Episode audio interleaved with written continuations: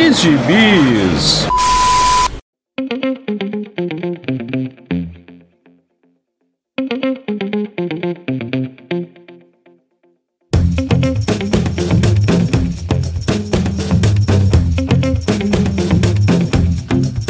E aí, jagunçada, bem-vindos a mais uma edição do Pilha de Bis, o seu podcast semanal do site Arte Final.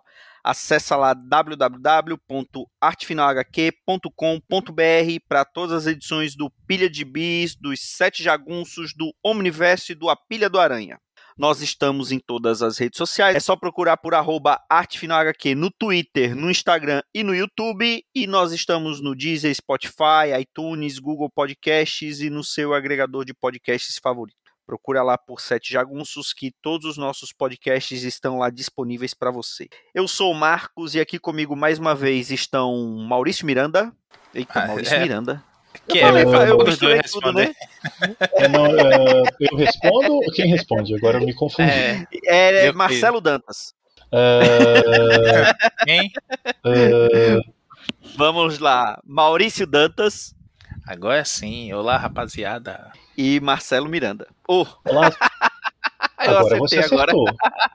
É, Sem querer. Eu tô, eu tô louco, eu tô louco. O gerente está louco. olá, seus androides defasados. O gerente e Pois o caixa é, eu tão estou- louco, né? É, eu não sei o que, que tá acontecendo. Eu acho que é, é final de ano, clima de Natal, escutando então é Natal quando entra na Americanas. Deve ser alguma coisa nisso que tá me deixando desse jeito. Mas, enfim, vendo o panetone que, com frutas cristalizadas sendo vendidos por aí, você deixa a pessoa não fica no seu juízo perfeito vendo essas coisas. Ah, lá vem o Faz Cowboy de Natal. Bom, mas deixa de enrolação para que eu não me enrole ainda mais, né? Então, vamos falar das nossas leituras dessa semana. Então, Marcelo Miranda, comece com você. O que, que você leu esses dias? Pois é, veja você, eu tô, eu tô, eu tô fazendo uma autêntica pilha de gibis hoje e eu andei lendo uns gibizinhos do Star Wars, não, da- já, da Marvel, já da Marvel não, né, porque foi da Marvel antes, então posso confundir o ouvinte. O, a Marvel atual, Marvel Disney. Então andei lendo alguns gibizinhos, vou falar muito rapidinho da, da minha relação com Star Wars é, universo expandido, nenhuma. Então basicamente eu não saco praticamente nada do universo expandido de Star Wars, eu nunca li nenhum livro, eu li pouquíssimos gibis, bem poucos mesmo. É, não fico muito noiado com. Não, não vi os desenhos. Mandaloriano eu vi poucos episódios, apesar de ter gostado muito do que eu vi, ainda quero retomar. Enfim, minha, minha relação com Star Wars é estritamente ligada ao cinema. Então, tudo para mim é sempre novidade. E aí, esse negócio de Legend, isso tudo eu tenho que sempre aprender.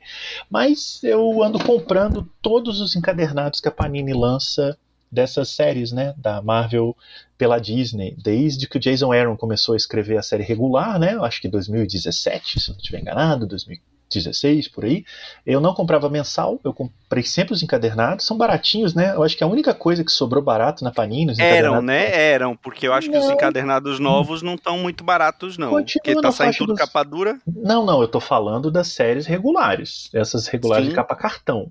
Por exemplo, esse mês acabou de sair o primeiro volume do Star Wars, é, volume 3, né, da série volume 3, e do Darth Vader da série volume 2. E tá no mesmo preço, de R$ 21,90, R$ 22,90, capa cartão. O que eles lançam capa dura é esses especiais, assim, Han Solo, é, Paul Dameron, é, Capitã, não sei das quantas. Eu não compro nada disso, tô, tô fora. Eu pago no máximo ali 25 reais nas séries regulares mesmo, que é basicamente Star Wars e Darth Vader. E agora eles têm lançado umas minisséries, todos baratinhos mesmo, às vezes R$18,90, R$21,90. É, minisséries né, independentes dessas séries principais. E são essas que eu resolvi dar uma, dar uma lida esse mês, né? Assim, meio de passatempo mesmo. Eu li duas minisséries do Darth Vader, é, que a Panini lançou, eu acho que foi 2020 e 2021. Eu não sei exatamente quando cada uma saiu no Brasil, porque eu vou, tipo, marquito, assim, vou empilhando e, e a hora que dá a gente lê, né? Aí uma delas é o Star Wars Alvo Vader, que é uma minissérie em seis edições, né? Saiu no encadernado também, bonitinho, capa cartão, é, foi, que foi escrita pelo nosso querido Rob Thompson, né, o que o Maurício é bastante admirador aí, um, um operário desta indústria vital, e tem desenhos do Andy Lanning, que, que é um desenhista não sei dizer exatamente, às vezes é um pouco chato assim, os desenhos dele. Mas é uma minissérie mais focada num grupo de mercenários que já, pelo que eu já vi, existe série própria deles, né? É um tal de Lance, se eu não me engano, ele é meio android, assim, ele lembra um pouco Jonah Rex misturado com o Exterminador do Futuro e eles são contratados por um, por um grupo meio paramilitar assim da galáxia para caçar o Darth Vader. Aparentemente essa história se passa no período em que o Vader estava tocando terror ali, depois que ele né, vira o Darth Vader, até o momento que a gente vai ver os filmes da trilogia original.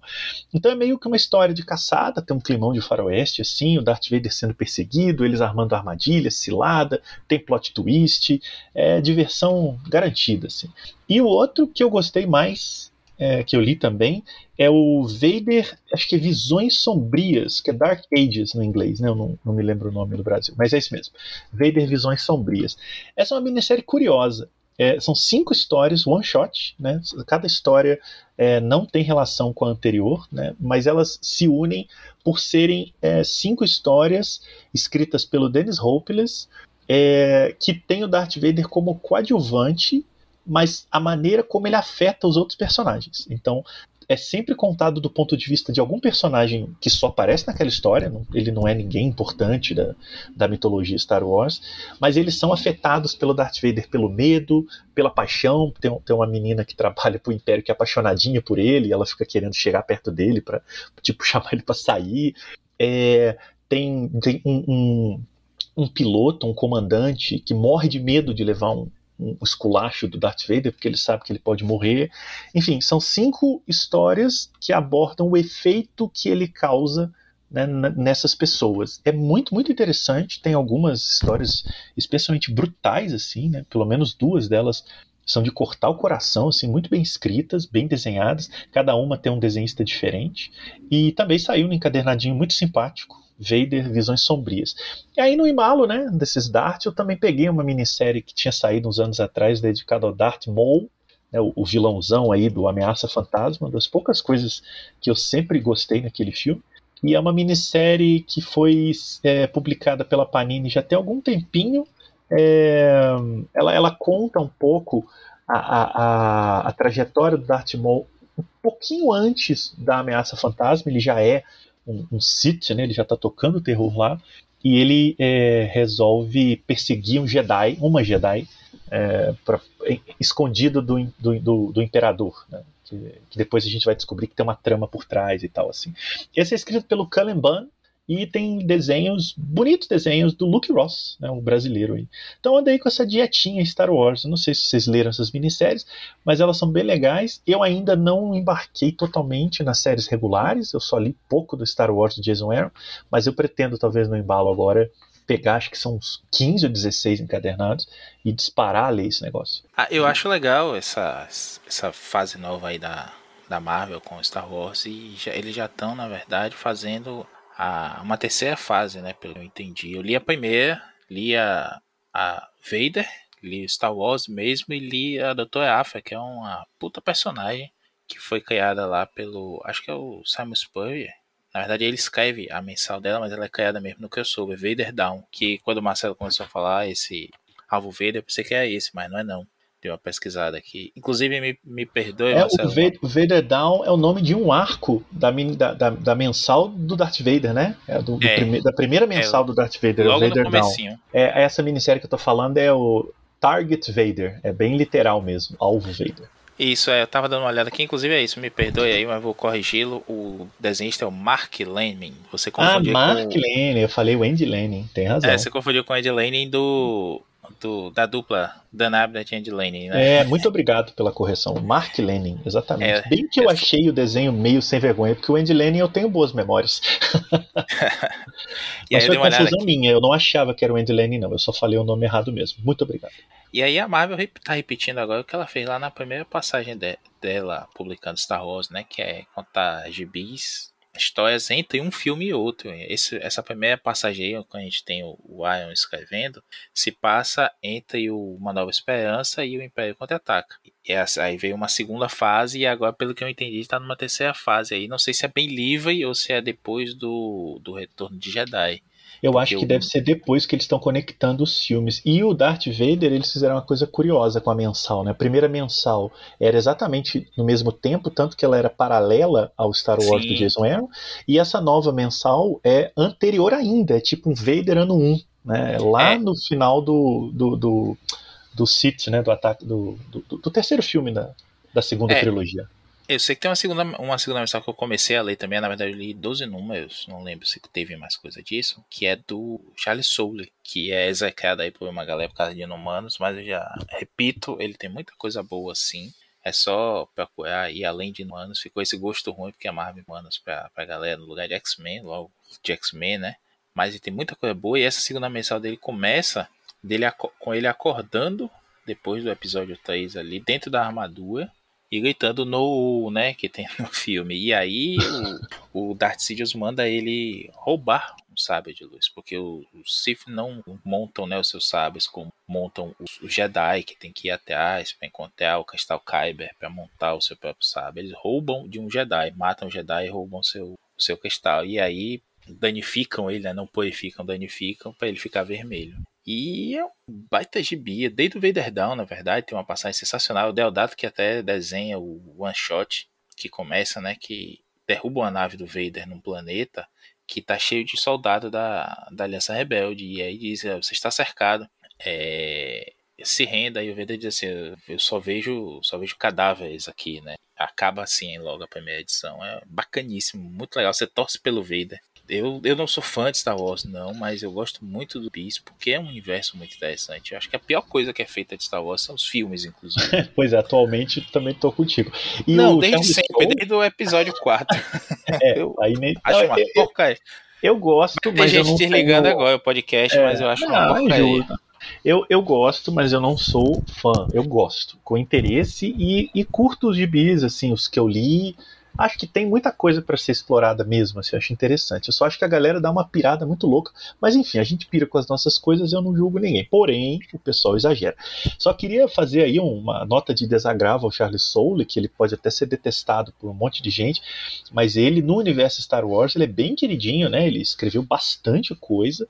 Inclusive, eu acabei esquecendo que eu li também nesse embalo Star Wars, porque eu achei meio mais ou menos uma minissérie que ele escreveu, que é a Ascensão de Kylo Kylo Ren, que é, é um pouco ali a, a juventude do Kylo Ren, né, que é o, o neto do, do Darth Vader aí da nova trilogia. Ele escreve e os desenhos são do, do, do, do, do triste, deprimente. Uh, Ô, gente, o cara é tão triste e deprimente que eu até esqueci o nome dele, Maurício. Aquele que desenhou o 2099 do Peter David recentemente, assim, que tem um desenho quadradão meio de Nossa. computador. Nossa! Nossa, eu esqueci já, agora também. Mas eu odeio. É o, cancela, é o cancelador de títulos. É o cancelador falo, de título, exatamente. Então, ele escreveu também o. O, o, é o, é o Slime, Will Slime. É, Will Slime. Will Slime. É, Slime. Ele desenha, Slime. Ele desenha a ascensão de Kylo Ren, ou seja, é bem mais ou menos, e eu acho que isso atrapalhou um pouco, porque é uma minissériezinha de quatro, quatro histórias, bem da Mequetrefe, assim, ou é porque o Kylo Ren não é exatamente um grande personagem, então nem o Charlie Soule consegue salvar. Mas ele tem uma passagem muito legal pelo Star Wars nos gibis, né? É um cara que está aí há muito tempo é, trazendo alegria aí pro pessoal. Então acho que ele, ele, ele vai ficar bem. Não, não à toa ele foi escolhido pela Disney, escolhido a dedo, né? Lá ele para levar o, essa fase nova aí do, dos que é transmídia, né? Vai ter série, ter livro, vai ter gibi, que é, é não lembro Poxa, esqueci o nome agora, mas é The, The High Republic? A Alta é, The High Republic. Isso. Ah, sim, Nossa. ele é meio que o cabeção por trás da parada, né? É, ele é o Head of X. Isso, né? ele já tá escrevendo, né? Ou vai escrever as, as histórias em quadrinhos e. Tá, tá saindo já, tá saindo, né? E tá já. cuidando de todo o, o transmídia disso daí. O cara tá com moral mesmo. É, assim, eu tenho uma teoria, né, que todo mundo quando pega Star Wars para escrever ou desenhar acaba fazendo melhor do que faz normalmente os seus trabalhos. Eu até mencionei a, a Jandor Sema, de quem eu tenho aquela memória terrível do bracinho curto da Siren em Aliança Falange, Até postei no Twitter esses dias. E, e ela em Star Wars é outra coisa, sensacional. O Cassidy também, ele desenha os, o primeiro arco, os dois Rapaz, é muito bom os desenhos do Cassidy, né? Com e, e tá Jason muito Aaron. bom. E, e, você não acredita que é o mesmo cara que fez aquele Fabulosos Vingadores anos antes, né?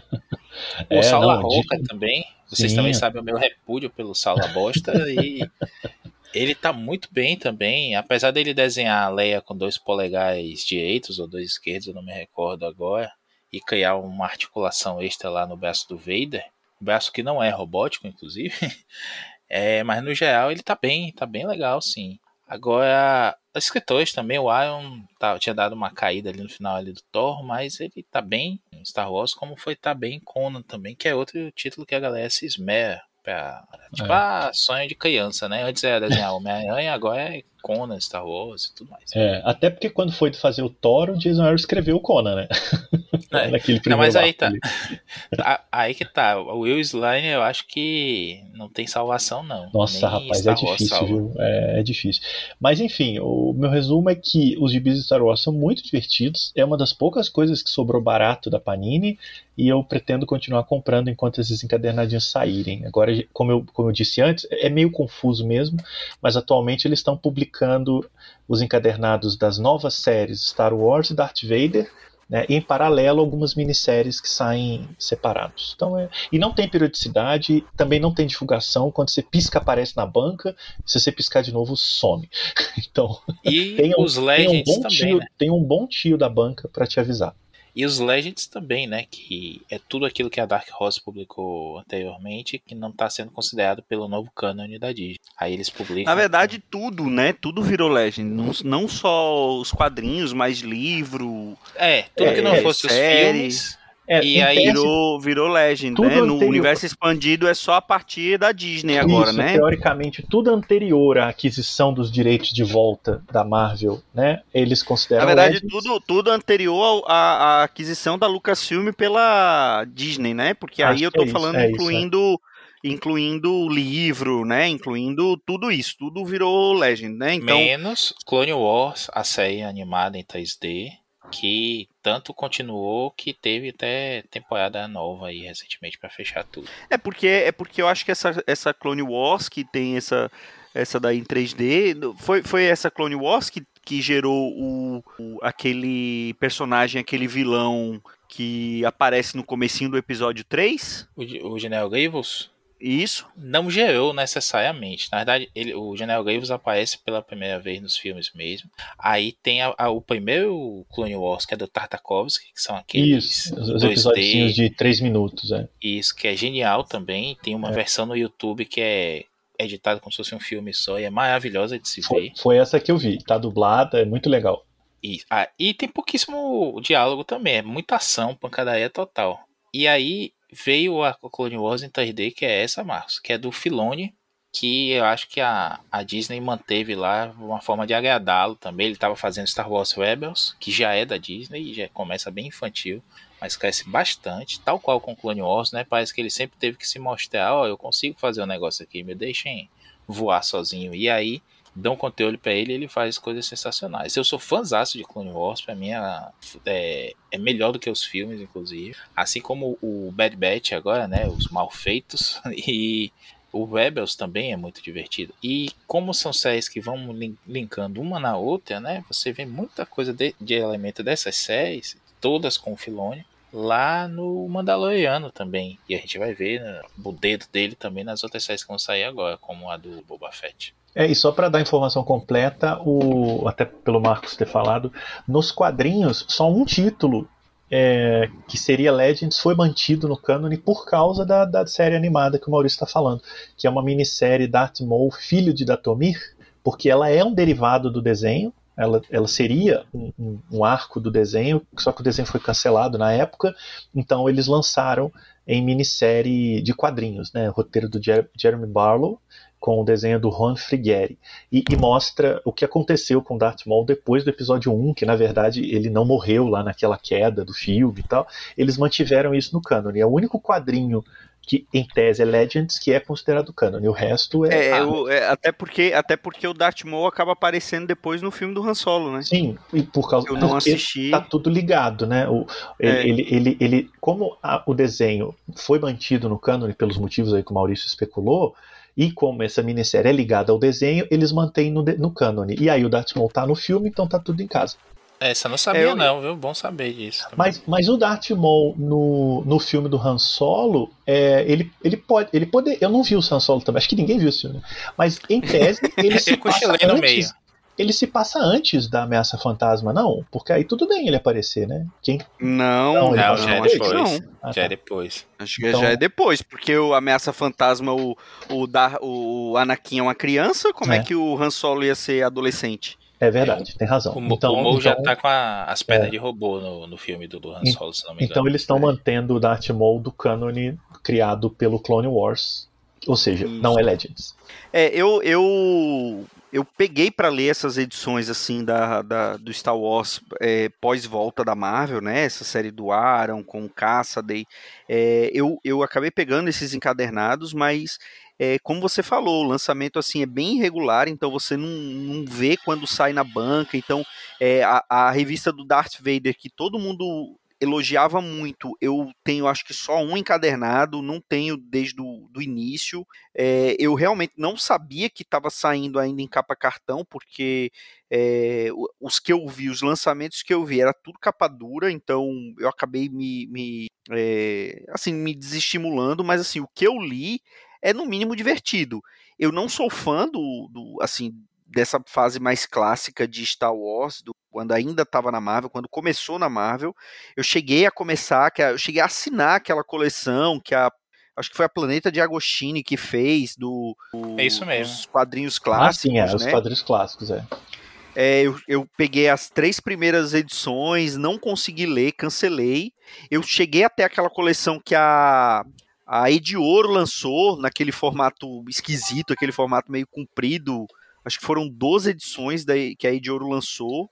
É, mas assim, não, não- nada me empolgou muito. Mas essas da, do retorno da Marvel era até interessante, mas eu acabei não lendo porque estava bem irregular a publicação e eu não sabia que estava saindo ainda em capa E cartão. pra piorar, Marquito, ah, eu não tô reparando agora, eu confesso que eu não me lembro, mas essas primeiras que você se perdeu, tem um agravante, elas não são numeradas. É, então o cara não sabe que volume é, ele não Você sabe. tem que ele- entrar lá no guia dos quadrinhos, Não, ou você então tem que pegar olhar lá no. atrás pra saber Então, o você número, tem mas que- aí você não sabe o anterior, se você tem, se não tem. Exato, aí você tem que olhar atrás para ver o É. número, ou entrar no guia dos quadrinhos e Ou entrar seja- e ver quais são as edições publicadas É, para você seja, poder você- se. Toda a sua espontaneidade de chegar na banca, se deparar com o gibi e falar, opa, esse aqui é novo, vai embora, né? Porque você tem que procurar, tem que entrar no Google, tem que olhar, pra... aí você já comprou um mangá.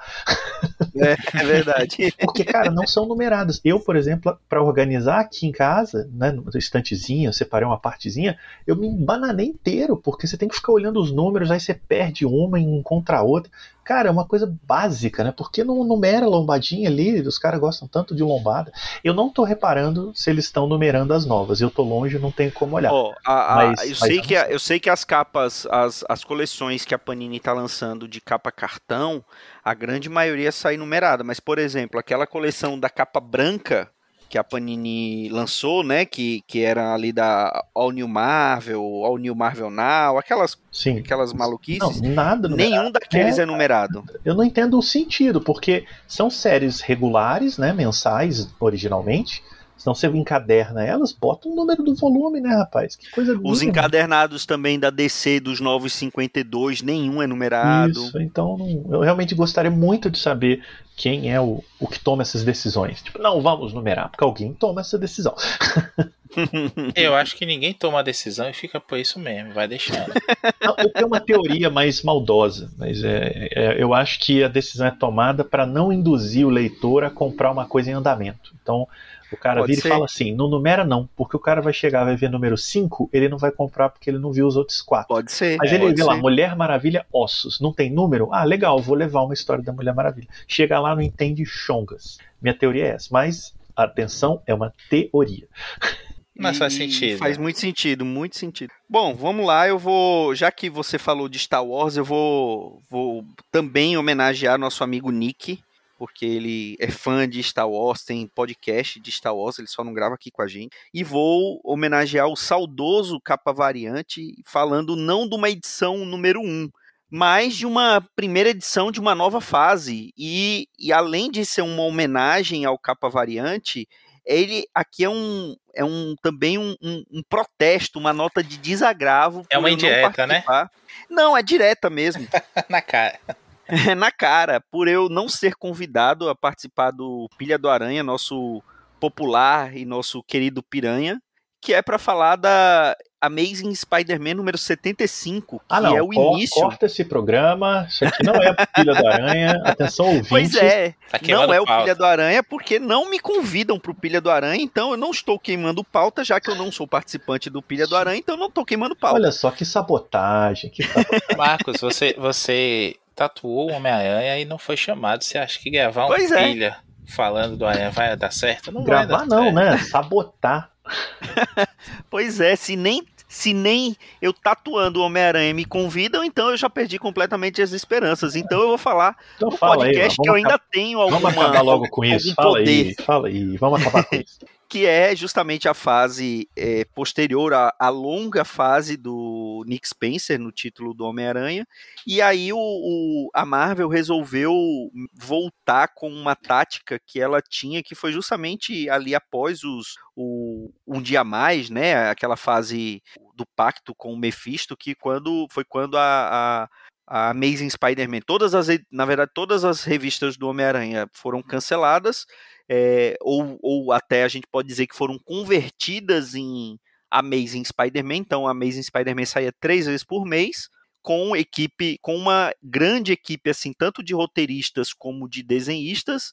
E depois aquilo foi se fu- afunilando para ficar só o Dan Slott, que aí ele ficou bons anos no título. Então a, a Marvel ela tá fazendo algo é, parecido, inclusive nessa primeira edição dessa nova fase, ela traz um roteirista que era um roteirista dessa fase também, que é o Zeb Wells, mas aqui com desenhos assim primorosos do Patrick Gleason, né? É, depois que ele foi para Marvel, acho que deve ser o- um dos primeiros trabalhos assim dele. Ele estava fazendo muita capa, né? Não- ainda não tinha feito. Não, ele, não, ele desenhou várias edições regulares do Nick Spencer.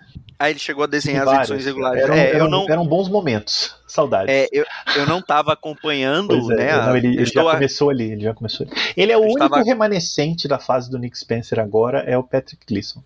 Pronto, então é, é, ele e assim, então os, os desenhos dele são maravilhosos. E assim a eu não, como eu falei, eu não li nada, assim, eu, eu, eu acompanhei o começo da fase do Nick Spencer, depois eu acabei parando de acompanhar, eu não estava lendo. E aí quando começou essa fase nova, eu perguntei para os nossos amigos especialistas no Aracnídeo se dava para começar a ler daqui, se teria algum problema. Ele falou: não, você pode começar a ler, não vai ter maiores problemas. Então, é, mas já chega de cara com a volta do Ben Reilly, né? Ou Ben Riley. É, outra É, volta, né? Só pra deixar Outra claro. volta, Outra mais uma volta. E assim, eu não entendi chongas, como diria Marcelo Miranda, de por que ele estava ali, mas assim, Quem aparentemente se importa, não é ele, mesmo? ele se torna novamente um Homem-Aranha e é um Homem-Aranha sancionado por uma empresa que acaba comprando, registrando ou patenteando a imagem do Homem-Aranha, ou seja, o Peter Parker não pode ser o Homem-Aranha oficialmente porque ele não é dono da marca. Mais uma vez o Peter comendo mosca ou a, ve- a velha sorte dos Parker, né, como convencionou se chamar. E o, e o Ben ele se torna um Homem-Aranha que é patrocinado, que tem todo o equipamento para ele, né? Ele usa uma versão daquele uniforme que ele usava quando é, ele se tornou Homem-Aranha, né? Depois do que ele deixou de ser o Aranha Escarlate, quando é, na, na nossa saudosa saga do clone achavam que ele era o Aranha original e ele usa uma versão daquele uniforme que eu acho um uniforme muito bonito do Aranha, eu acho uma variação bem bacana do uniforme original. E assim, tá começando tudo novo, né? Então eu só li essa primeira edição, já saíram acho que mais duas ou três desde a, no momento da gravação desse podcast. E eu deixo para os nossos especialistas em Homem-Aranha comentarem mais sobre essa edição, porque eu achei um, um bom início, tem ali um certo mistério é, de, de, como é, ou como vai acontecer isso, ou para onde vai essa história do Ben Reilly voltando a ser, e ele, e ele fala que ele não está pedindo permissão, né? Que ele ele é o Homem-Aranha, ele não tá. Ele, quando encontrou com o Peter, ele não tá pedindo permissão pro Peter para ser um Homem-Aranha. E ele fala assim: não, ele, ele é o Homem-Aranha. E como já tem aí um, um, precedente do Miles, né? Que o Miles também é um Homem-Aranha, então é, temos agora no universo Marvel três Homens-Aranha, já fazendo um, um preview de, do que todo mundo quer ver no, no filme novo do Homem-Aranha que tá para estrear, né? Não, todo mundo quer ver. Vamos aqui espalhando fake news. Eu vou falar muito rapidinho antes, porque o Maurício está mais por dentro disso daí do que eu. É... Bom, primeiro, são três edições por mês. Né? Então, como o Maurício Isso. costuma dizer, você é, é publica uma por semana e na quarta semana você lê. porque é muita coisa. É...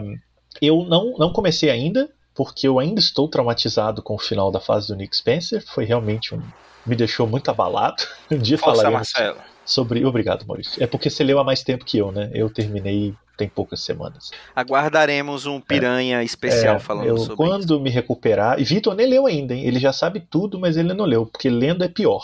Eu preferia ter sabido, né, sem ter lido, porque é, falaremos depois, mas o problema para além de tudo, é que textualmente é muito ruim. Né? Não é só, ai, não gostei disso, não gostei daquilo, não é coisa de fã, não. É que a escrita é péssima. Eu, como jornalista, falo, Nick Spencer, meu amigo, tá de parabéns, porque escrever mal assim, olha, você se ah, esforçou. Ah, ó, uma bosta. Uma bosta. é problema de, de, ideia, é problema cognitivo, mas eu vou deixar isso para depois. Então ainda não li, mas é, é, tá vindo com muita expectativa, né? Uma, uma aposta grande aí do Araki no escritório, o, Ara o Spider Office, né? Apesar de ainda ter edição do Nick Lowe, que provavelmente é o maior responsável pela cagada da fase do Nick Spencer. Então não li ainda não, só queria externar isso aqui. Ah, eu li, é, gostei muito desse comecinho. Estão deixando a gente sonhar de novo, né?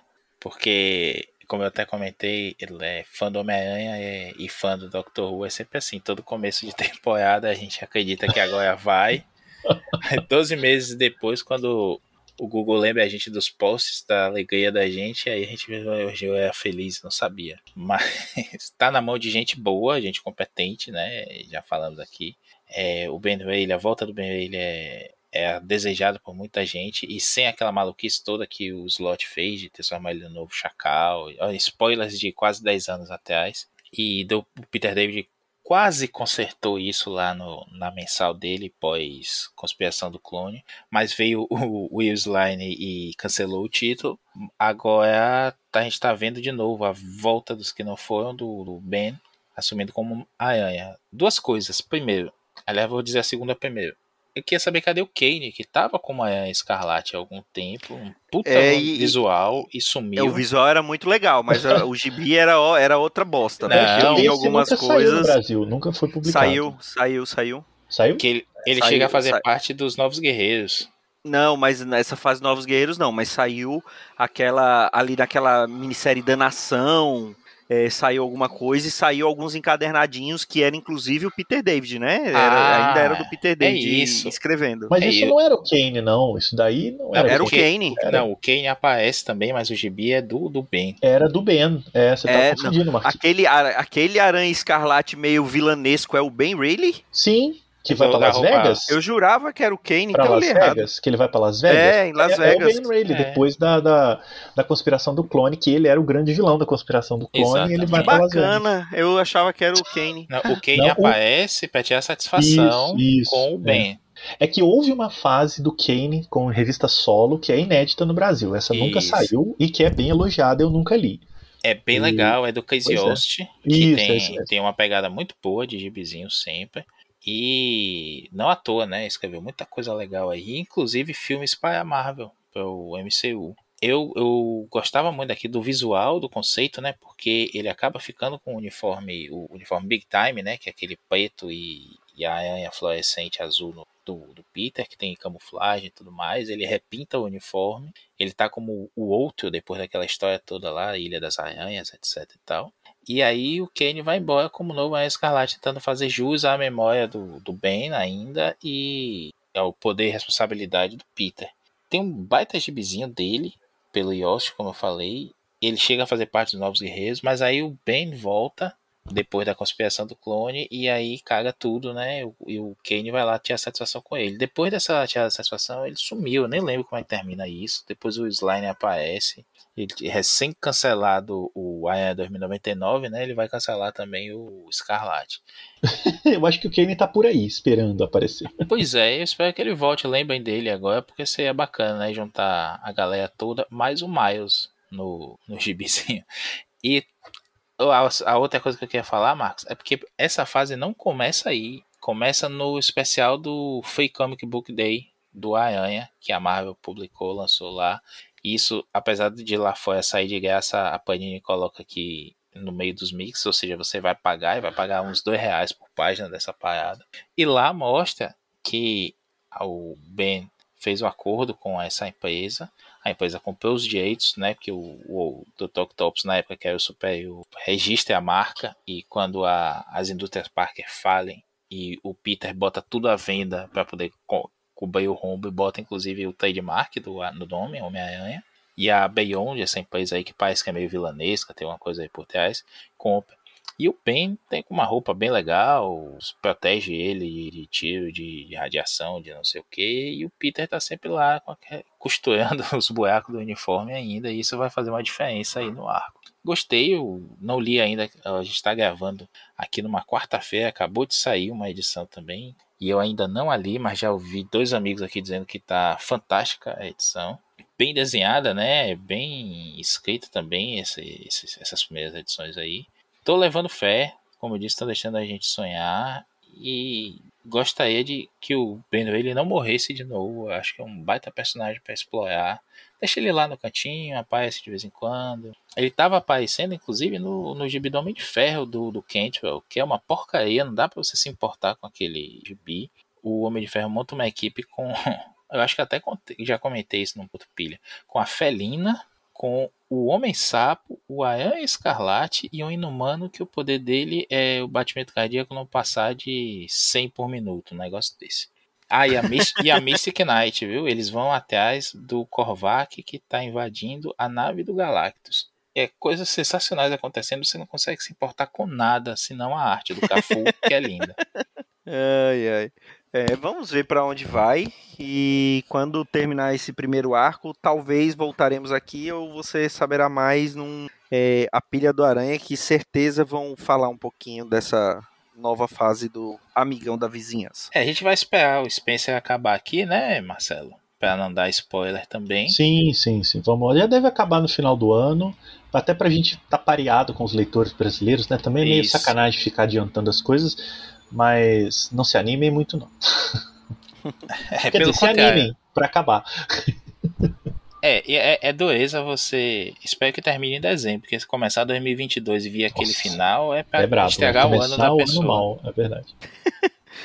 e você, Maurício Dantas, o que, que você leu esses dias? Eu li, porque eu gosto dessas tosqueiras, eu acho que, respondendo até o Marcelo aí, eu não, não me abalei tanto, porque a quantidade de coisa ruim que eu leio é imensa, então eu já tô meio anestesiado. Mas dentro dessas tosqueiras a gente acha, acaba achando coisas legais. Foi o caso do gibi novo do Falcão de Aço.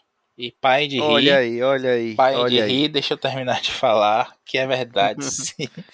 O Falcão de Aço sofreu uma puta reformulação lá atrás na Guerra de Reis, né? Do Casey Ost, olha aí, e do Andy Lanning e uma, uma renca de gente boa escrevendo aquele belíssimo crossover espacial da Marvel.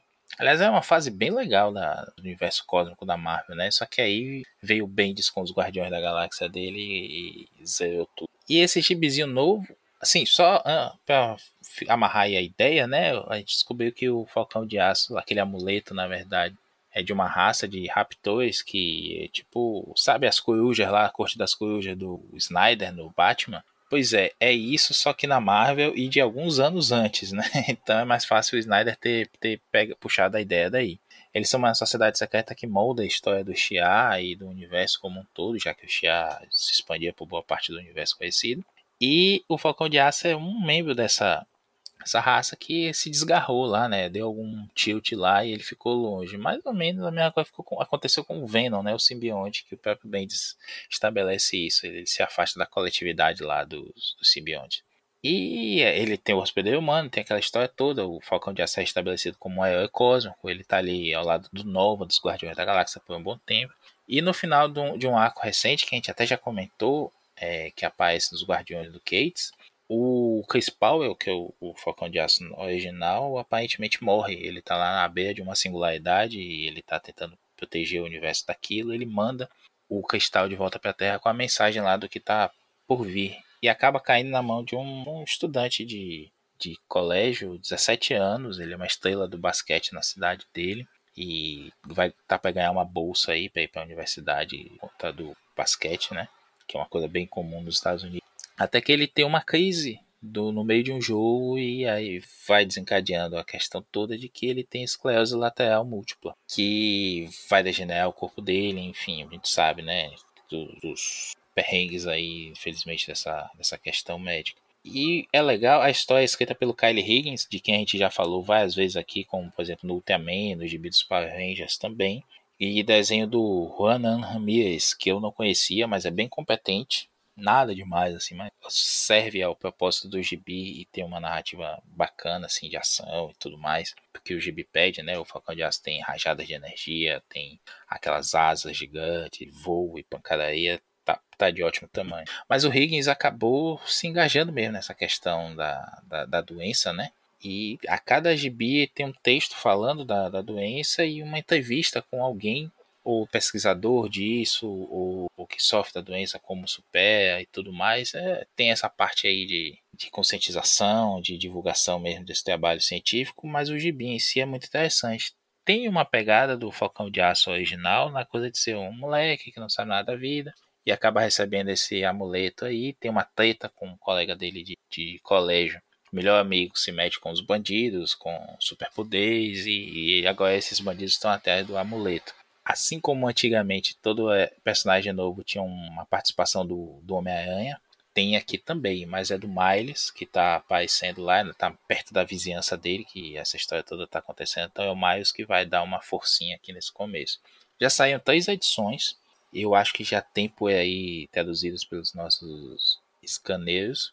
Não acredito que a Panini vá publicar isso do jeito que ela está cada vez mais focando é, em edições especiais, em ônibus e preço caro, e as mensagens estão saindo o básico do básico. O pior é que eu não duvido e, e sair inclusive em capa dura. Ou isso, né? Se ganhar algum hype lá fora, aí eles publicam aqui em capa dura, tipo a Viúva Negra da, da Kelly Thompson, uma coisa completamente desnecessária.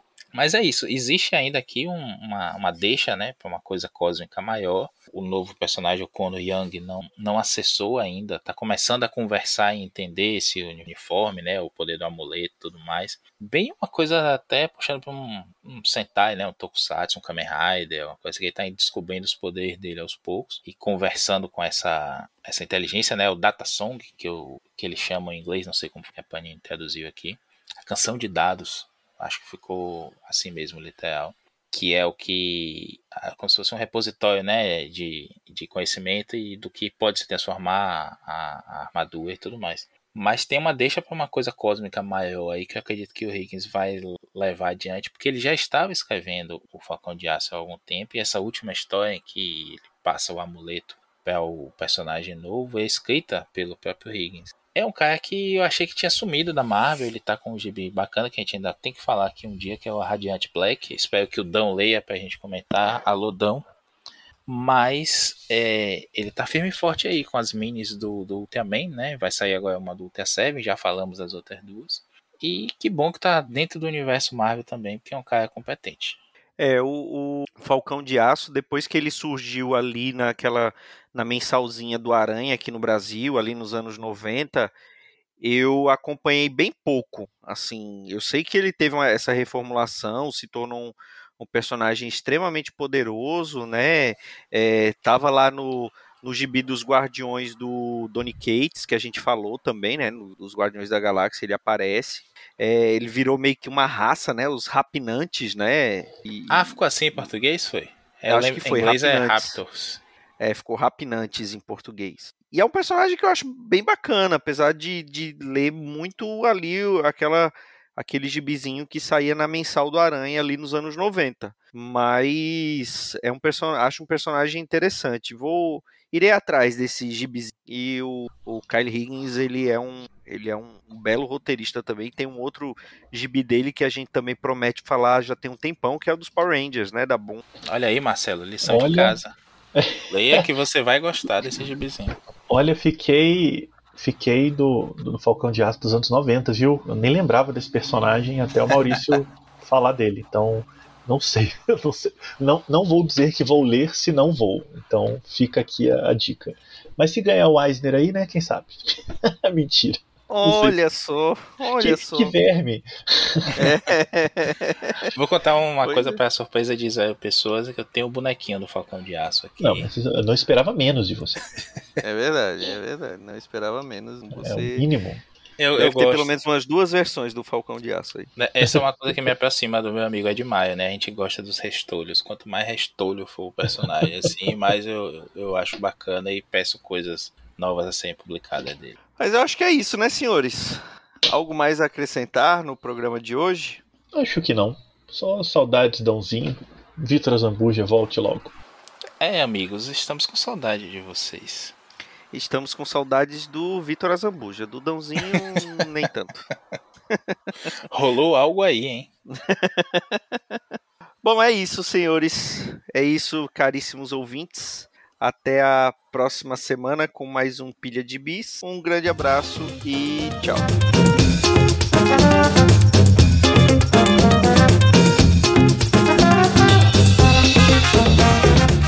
Agora está no ar no ar. Olá, queridos. Vocês vão bem? Que voz de locutor de... É porque agora a gente tem que ficar educado. Vitinho, é, né? volta pra gente. Vitor. Vitinho. Não, implanta o cabelo. Faz uma fé já dá.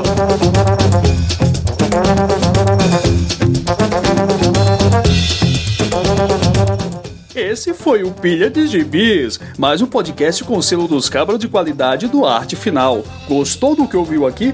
Compartilhe e acesse o site, tem muito mais conteúdo de qualidade esperando por você. Vai comprar seus gibis na Amazon? Compra acessando os nossos links. Você vai ajudar a manter esse trabalho. www.artefinalhq.com.br